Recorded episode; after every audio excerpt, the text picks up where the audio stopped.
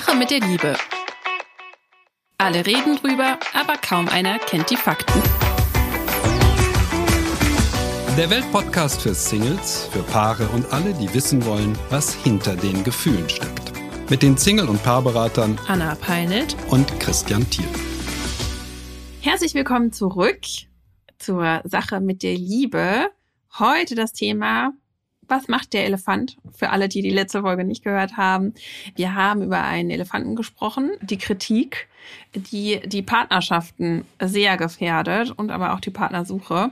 Und dieses Mal wollen wir uns der Sache noch näher widmen, indem wir uns fragen, was macht denn Kritik mit Sexualität oder was macht vor allem, wenn wir uns während der Sexualität kritisieren mit uns?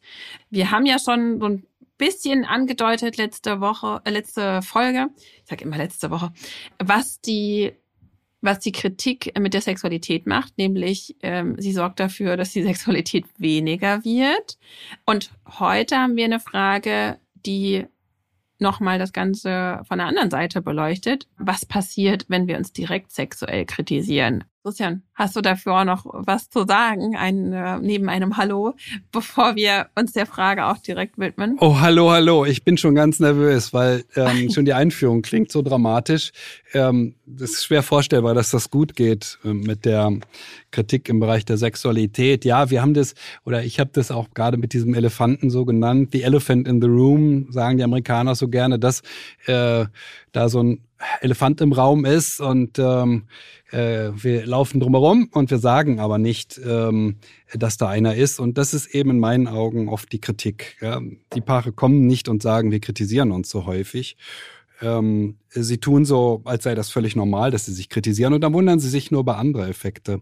Deshalb kam es zu dieser Formulierung, ja, mit dem Elefanten. Und dann haben wir ja beschlossen beim letzten Mal, ne, der Elefant soll verabschiedet werden. Wir wollen keine Kritik ja. mehr. Aber ja, das war eine sehr berührende Zuschrift, die da gekommen ist äh, von von wem Lars. war das nochmal? Von Lars. Ah, ja, genau. Ähm, und ähm, vielleicht liest du es vor, dann können wir da mal gucken. Das mache ich. Als treuer männlicher Hörer eures Podcasts habe ich folgende Frage an euch. Meine Verlobte und ich haben unseren Sex zerstört. Wie? Indem wir uns immer wieder auch bei den kleinsten Sachen gesagt haben, was uns stört. Diese Vielzahl an immer wiederkehrender Kritik am Sex miteinander hat dazu geführt, dass wir beide so unsicher geworden sind, dass wir es mittlerweile lieber gleich lassen. Zu Beginn hatten wir ein sehr erfülltes Sexleben, sind beide sexuell sehr aufgeschlossen und haben auch alle Voraussetzungen für ein tolles Sexleben. Was können wir tun, damit wir die ganze Kritik abhaken können?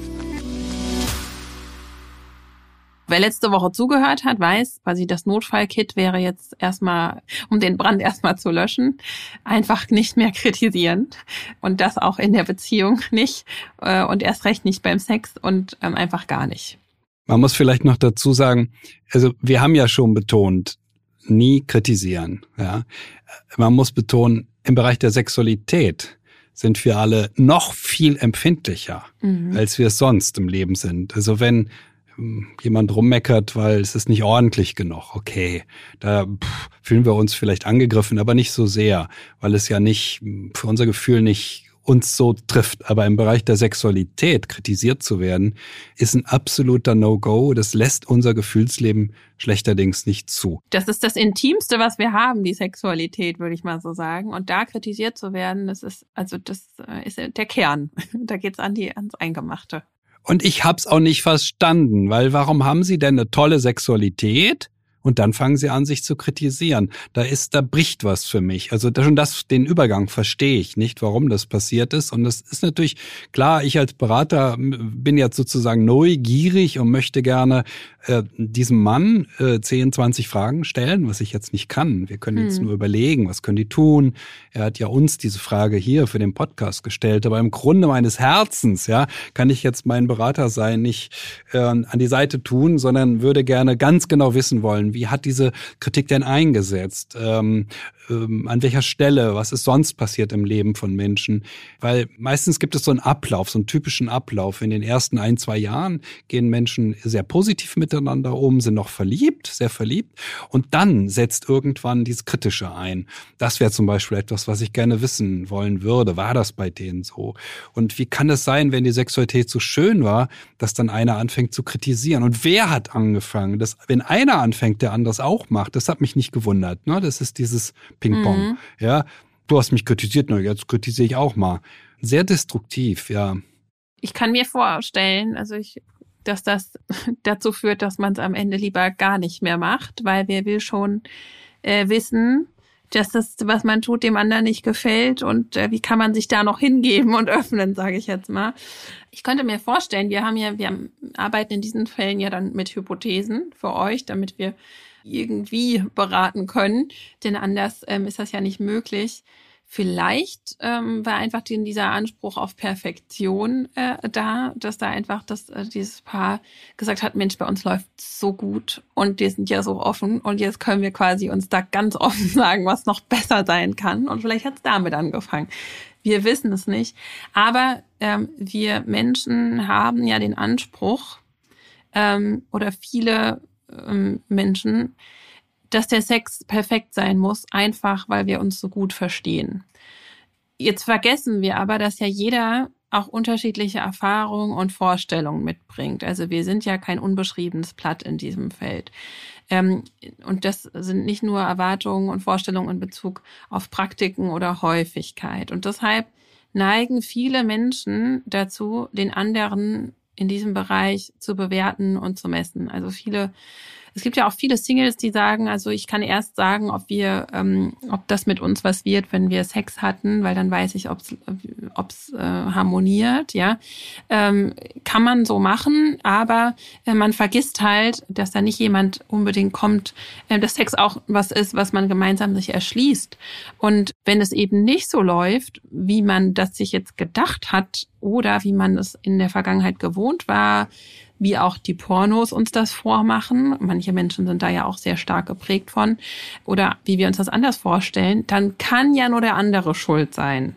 So. Oder wir passen grundlegend nicht zusammen. Und wenn wir das tun, zu diesem Schluss kommen, dann machen wir eben das, was wir in anderen Bereichen Beziehung, der Beziehung bislang auch getan haben, denn ab letzter Folge machen wir das ja nicht mehr, aber wir kritisieren und wir greifen ähm, dann den anderen hier wirklich in seinem Wesen an, denn wie du schon gesagt hast, Christian, es ist ja nicht äh, hier geht es nicht ums Geschirr abspülen, ja, sondern hier geht es um die Intimität.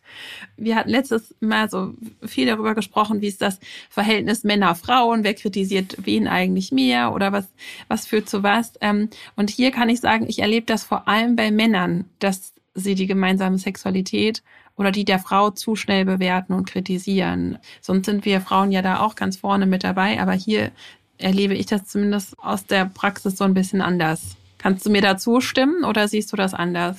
Nee, das kann ich jetzt gerade nicht, weil ich das so nicht erlebe, aber ich werde ja jetzt auf gar keinen Fall widersprechen. Anna, ich bin jetzt neugierig und sage, ah, das ist ja interessant, was du da erzählst. Erzähl mir mehr. Und das ist ganz ernst. Das ist jetzt nicht nur, weil ich ein bisschen das karikieren will, denn das ist tatsächlich die Haltung, die ich von Menschen erwarte. Ja, statt zu kritisieren, sollten sie bitte neugierig sein, sondern es ist tatsächlich mhm. so, dass ich äh, diese Erfahrung so nicht gemacht habe habe in der Beratung wie du.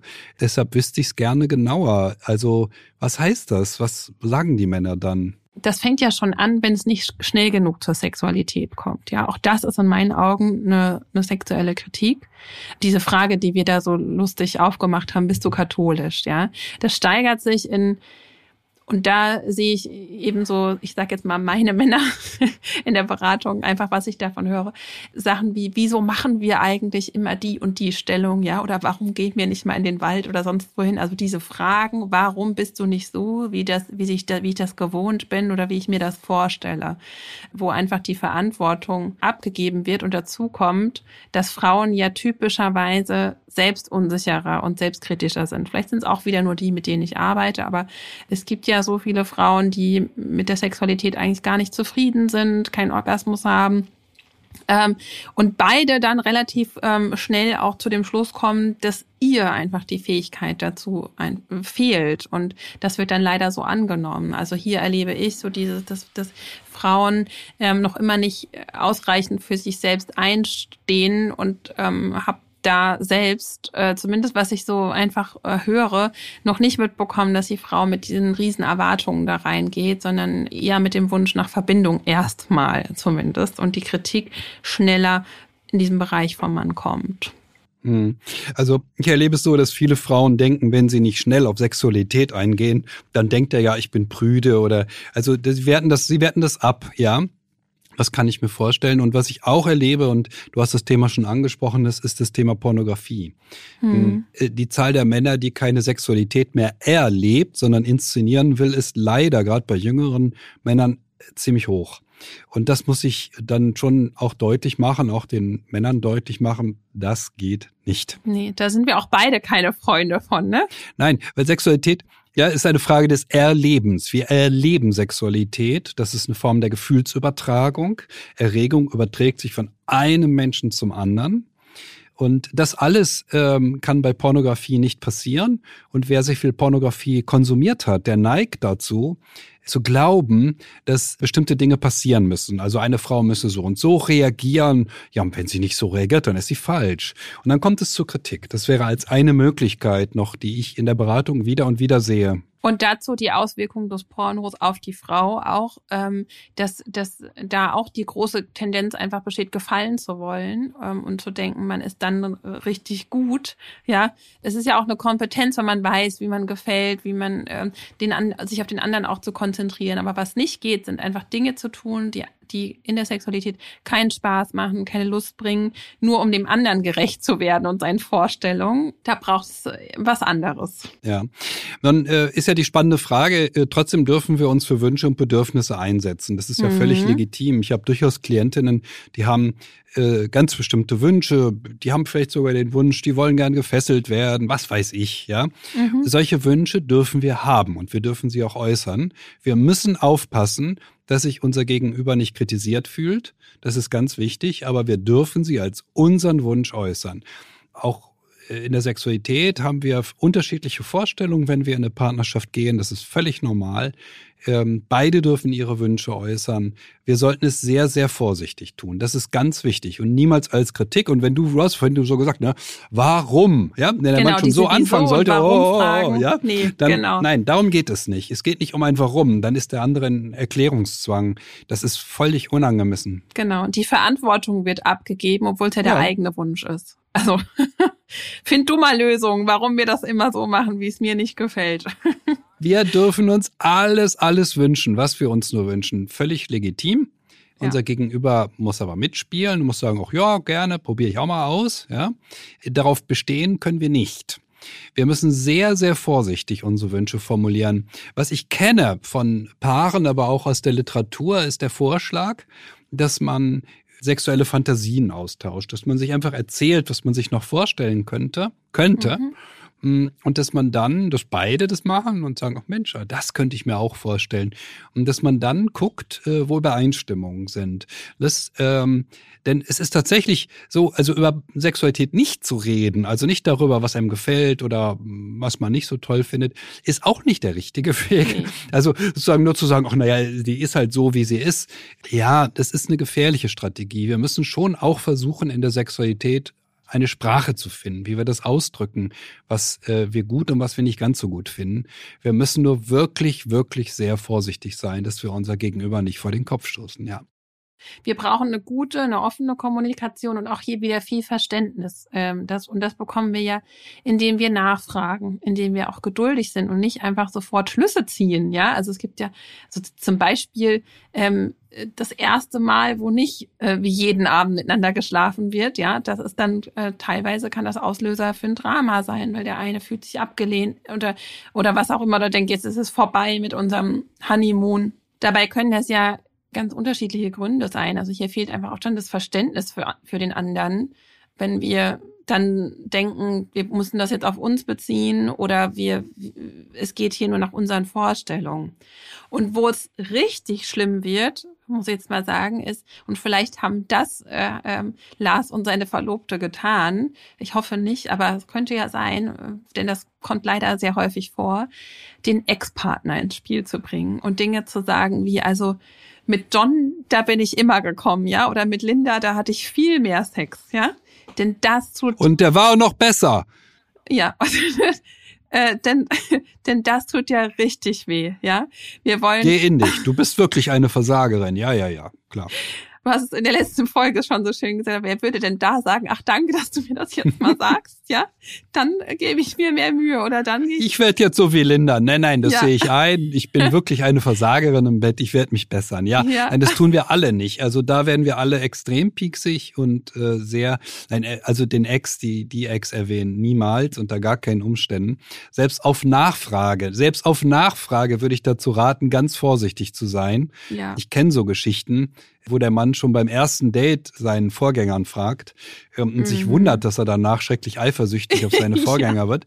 Ja, statt ja. dass die Frau sagt, du, pff, wollte ich eigentlich jetzt nicht drüber reden, erzählt sie ihm haarklein, wie viele Männer sie hatte, in welchem Tempo und zu welchen Sexualpraktiken es überall gar kam. Beim ersten Date, meine Güte. Was ist an den Ex so schlimm? Also an Ex ist gar nichts schlimm, die gab es. Aber sobald sie erwähnt äh, werden, äh, piekst uns das sowieso. Jeder Ex und jede Ex piekst uns an, weil ja. wir natürlich mit dem, der Vorstellung leben, dass wir eine einmalige Liebe haben. Und die haben wir auch, weil jede Liebe ist einmalig. Meistens treffen wir aber auf jemanden, der schon gebraucht ist. Ja, es sind ja keine mhm. Neuware da draußen oder wenig. Ja, und ähm, also er hat ein Vorleben und sie auch.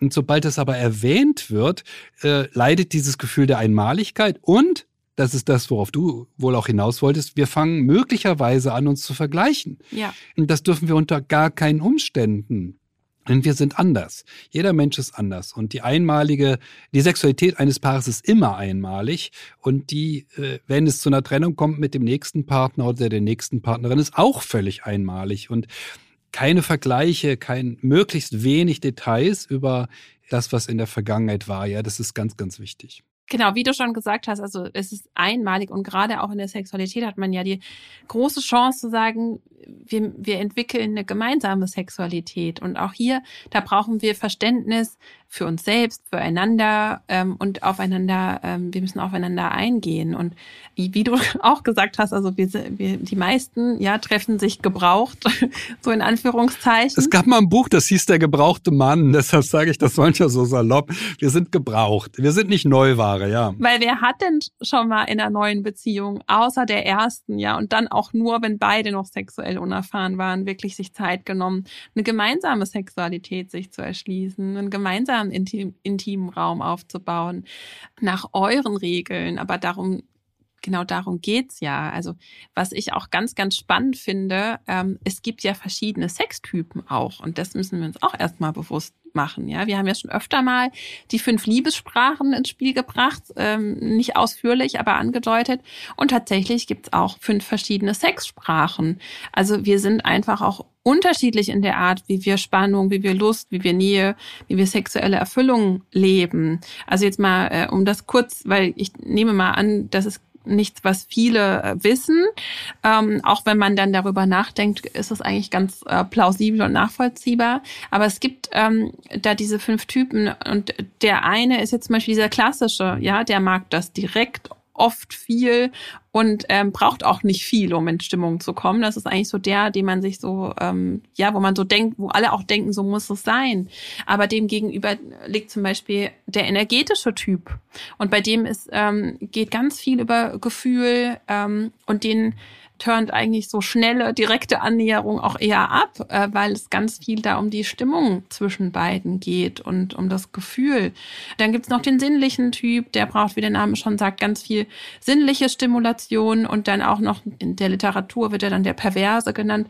Der ist ein bisschen ausgefallener Markt, wo es um Tabubruch geht und ähm, dann auch noch den, der einfach der Sexliebhaber, der kann mit allem gut, ja. Aber da muss man auch erstmal verstehen, wir sind halt nicht gleich. Wir haben unterschiedliche Erfahrungen und wir haben auch unterschiedliche Vorlieben und unterschiedliche Identitäten in der Sexualität. Und ähm, hier muss man sich erstmal annähern, vor allem wenn zwei unterschiedliche Typen aufeinandertreffen. Und dazu müssen wir erstmal wissen, was brauchen wir denn selbst, um sexuell erfüllt zu sein. Und dann müssen wir uns ähm, das vom Partner eben auch wünschen. Also Stichwort, wir haben ja vorhin schon gesagt, man darf das ruhig auch kommunizieren, aber kein Partner kann halt riechen, ähm, vor allem auch wenn er da anders drauf ist, was ich brauche. Und äh, wenn wir es, und das ist ja ähm, bei vielen Leuten auch immer noch der Fall, wenn wir es selbst nicht mal richtig wissen, ähm, was wir eigentlich brauchen, ähm, dann wird es natürlich noch schwieriger, das zu kommunizieren und dann zu erwarten, der andere soll bitte das erfüllen, was wir eigentlich aber selbst nicht wissen, was es ist. Sehr schwierig. Ich habe noch eine Idee, wie es zu dieser Entwicklung bei Lars und seiner Verlobten gekommen sein könnte. Hm, denn es ist ja schon ein bisschen seltsam, dass die Sexualität erst sehr gut ist und dann kommt so ein ganz starker Einbruch. Und diese Idee geht so wenn Paare verliebt sind, dann sind sie hormonell ja ganz anders eingestimmt und haben auch viel mehr Sex und irgendwann lassen die Hormone auch ein bisschen nach und dann kann aber so eine Phase, da ist man dann nicht mehr ganz so verliebt. Und wenn jetzt Folgendes passiert, es kann jetzt ja durchaus sein, dass es mal sehr viel Stress gibt. Und Stress wirkt sich sehr auf die Sexualität aus und das könnte jetzt dazu führen, dass es bei einem Paar mal zu richtig schlechtem Sex führt. Ja, er mhm. hat viel Stress, sie hat viel Stress. Oder einer nur oder beide, wie auch immer. Hm, das ist eine Erfahrung, die eigentlich alle Paare machen, wenn sie mal länger zusammen sind. Äh, also irgendwann gibt's auch mal schlechten Sex. Und damit, äh, das, das, damit können viele nicht leben. Hm, mhm. Viele kennen ja vielleicht auch. Oder kein Sex könnte auch sein. Hm, oder kein mal, Sex. Ja. Ja, mhm. Also ja, es gibt so ein, äh, gibt ja so einen ganz bekannten äh, Sexexperten hier, den David Schnarch, mhm. mit seinen Büchern. Und äh, der hat immer gesagt, naja, also schlechter, schlechter Sex, das ist sozusagen äh, der Standard. Den gibt's immer äh, bei Paaren. Und damit müssen wir immer rechnen, dass es den gibt. Ne, so völlig normal. Sex mhm. kann nicht immer auf der Skala von eins bis zehn da oben bei neun und zehn sein, sondern der ist auch mal etwas weniger gut. Und wenn der Druck von außen sehr hoch ist, dann kann der Sex sogar richtig, richtig schlecht sein. Also auch ein Paar, das eigentlich eine sehr schöne Sexualität hat, kann, wenn es glaubt, ach, das macht doch nichts, dass wir beide gerade im totalen Stress sind, wir werden jetzt bestimmt trotzdem ganz entspannt den tollsten Sex haben, kann erleben, ja, das hat nicht geklappt. Hm. Also auf der Skala von 1 bis 10 ist weder die 9 noch die 10 erreicht, sondern wir landen bei einer 2 oder bei einer 3. Und es kann sich richtig blöd anfühlen. So, und wenn, wenn jetzt ich jetzt die Entscheidung treffen sollte, an wem hat's gelegen, würde ich sagen, na ja, da waren wohl zwei beteiligt, ja, ähm, dabei und es gehört dazu, ist ganz normal. Ja, da gab's eben mal schlechten Sex. Das kann man nicht völlig vermeiden in der Partnerschaft. Man kann sich schon sagen, oh, heute waren wir nicht so gut. Wir Mhm. Wir, nicht du warst nicht genau. gut oder ich, sondern wir. Das Sexualität ist doch nicht, ist doch nicht individuell, sondern ist partnerschaftlich. Wir reden davon, dass zwei Menschen etwas miteinander kommunizieren. Ja? ja. Sexualität ist, ist ein Akt der ne, Körperkommunikation, sagt man auch. Ja, genau. Und es geht ja ähm, wie bei anderen Beziehungsthemen auch eben wieder nicht nur darum, dass wir selbst auf unsere Kosten kommen und irgendwas bekommen müssen, sondern wir gestalten zusammen. Und wir, auch hier müssen wir investieren, auf den anderen eingehen, eine Balance finden zwischen eigener Befriedigung und der des Partners und nicht nur so, was kann ich jetzt hier wieder kriegen. Und das könnte halt eben, also das ist ja wieder die, die Grundlage von Kritik. Also das mache ich ja, weil ich denke, ich komme zu kurz, ich krieg nicht genug hier und ich, ähm, ich äh, nehme dich in die Verantwortung dafür. Du bist daran schuld.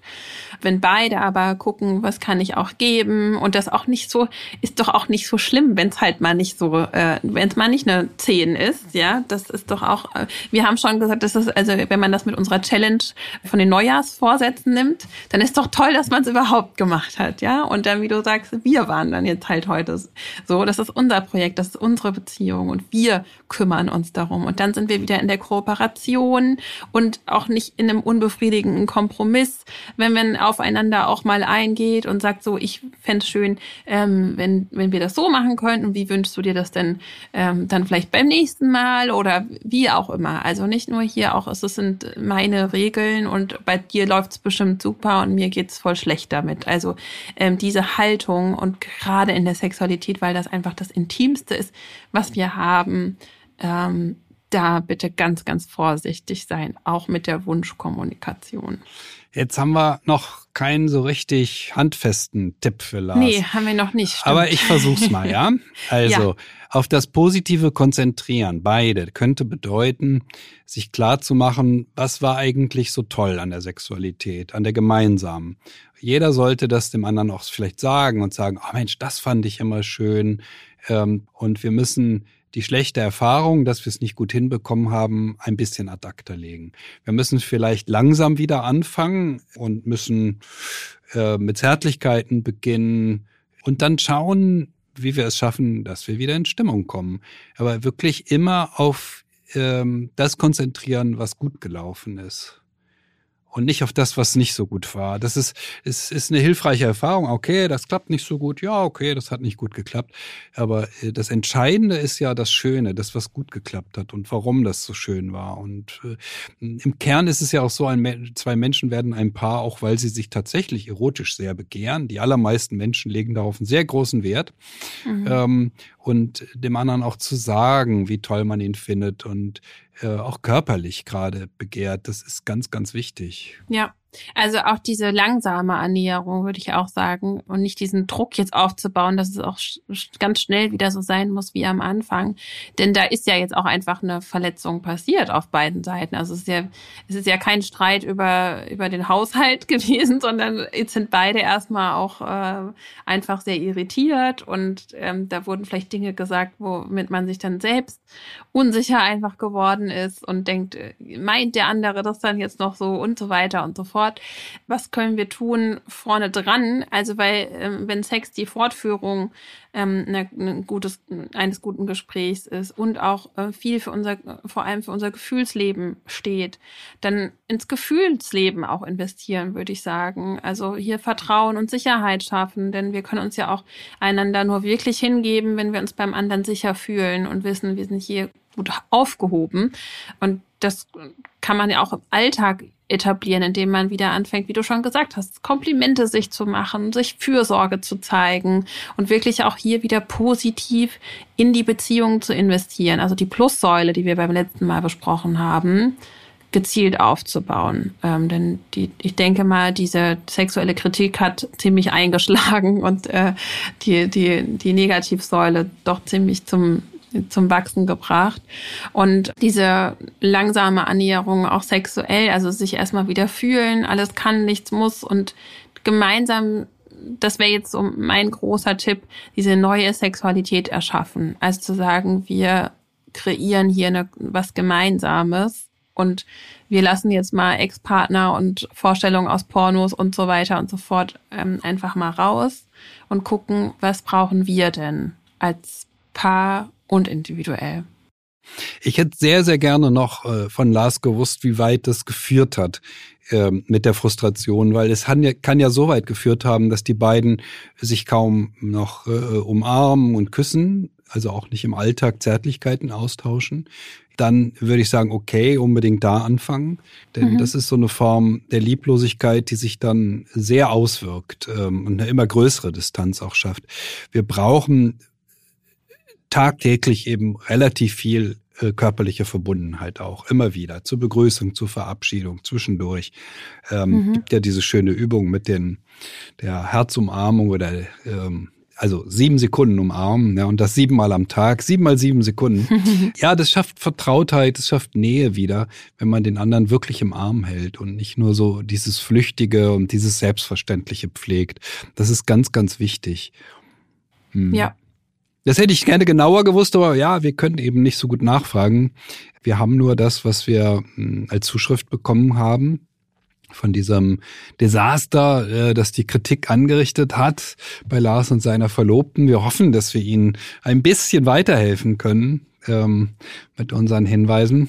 schön, dass er doch ähm, so weit eingesehen hat, dass das wohl äh, nicht zielführend war und sich bei uns gemeldet hat. Und falls er mehr Hilfe braucht, kann er sich weiter melden. Und ähm, ja, deswegen auch der Appell an alle, die uns Fragen stellen. Manchmal bekommen wir ja ellenlange ähm, Anfragen. Fünf, sechs Seiten, ja, ja. ja. genau, also so lang muss es nicht sein, aber äh, gerne ein bisschen ausführlicher als ein Absatz, so dass wir da auch konkreter auf die Fragen eingehen können. Und jetzt mal so ein, äh, ein spontan formulierter Übergang zur nächsten Folge. Was passiert, Christian, wenn man unverhütet Sex hat normalerweise? Naja, also bitte, ähm, Anna, du weißt das besser als ich eigentlich. Ähm, naja, also, ich beide, würde ich sagen. du bist die Schwangere. Also, ja. ja. wir wollen uns so ein bisschen in diese Richtung bewegen und das passt ja auch gut. Ähm, äh, zu Lars und seiner Verlobten, die sind ja auch an einem sehr, sehr ernsthaften Punkt, nämlich wir wollen eine Familie werden. Darum geht es ihnen ja. Und mhm. ähm, das soll unser Thema sein. Also was heißt das eigentlich, Familie werden? Und in meinem Fall Fragen, die man sich dann ja auch stellt, sind, wie schaffen wir das trotzdem ein Paar zu bleiben? Ähm, wie gelingt der Übergang? Und was sind Herausforderungen, die man proaktiv äh, begegnen kann, wenn man weiß, was da auf einen zukommt? Und also machen wir sozusagen eine Folge sozusagen in eigener Sache. Du willst mal rausfinden, ne, was bringt genau. die Zukunft? Was könnte man da so? Okay. Ich, ich schreibe äh, mal eine das, Hörerfrage. schreib mal eine, ich habe das ja hinter hinter mir. Ähm, ich müsste dann sozusagen die Hörerfrage stellen, sag mal, wie macht man das eigentlich, wenn die Kinder ausziehen? Das ja. äh, ist auch nicht so einfach. Stimmt, mal gucken, wie wir da einladen können. Ja, da machen wir auch mal eine Folge, irgendwann mal. Ja, ja. Ja. Genau, also damit wird es weitergehen und ähm, wir freuen uns aber ähm, wieder auf neue Themenvorschläge ähm, äh, von euch äh, an liebe.welt.de und ähm, ja, wünschen Lars seiner Verlobten alles Gute und alle, ähm, alle anderen, die hier zugehört haben. Ihr nehmt bitte mit, ähm, sexuell keine Kritik auszusprechen, wie auch in anderen Beziehungsbereichen und am besten im ganzen Leben einfach die Kritik zu eliminieren. und dann geht es uns allen besser und ähm, ja, die Liebe gemeinsam zu gestalten und auch die Sexualität. Und bis dahin, äh, wie immer, alles Liebe. Bis dahin.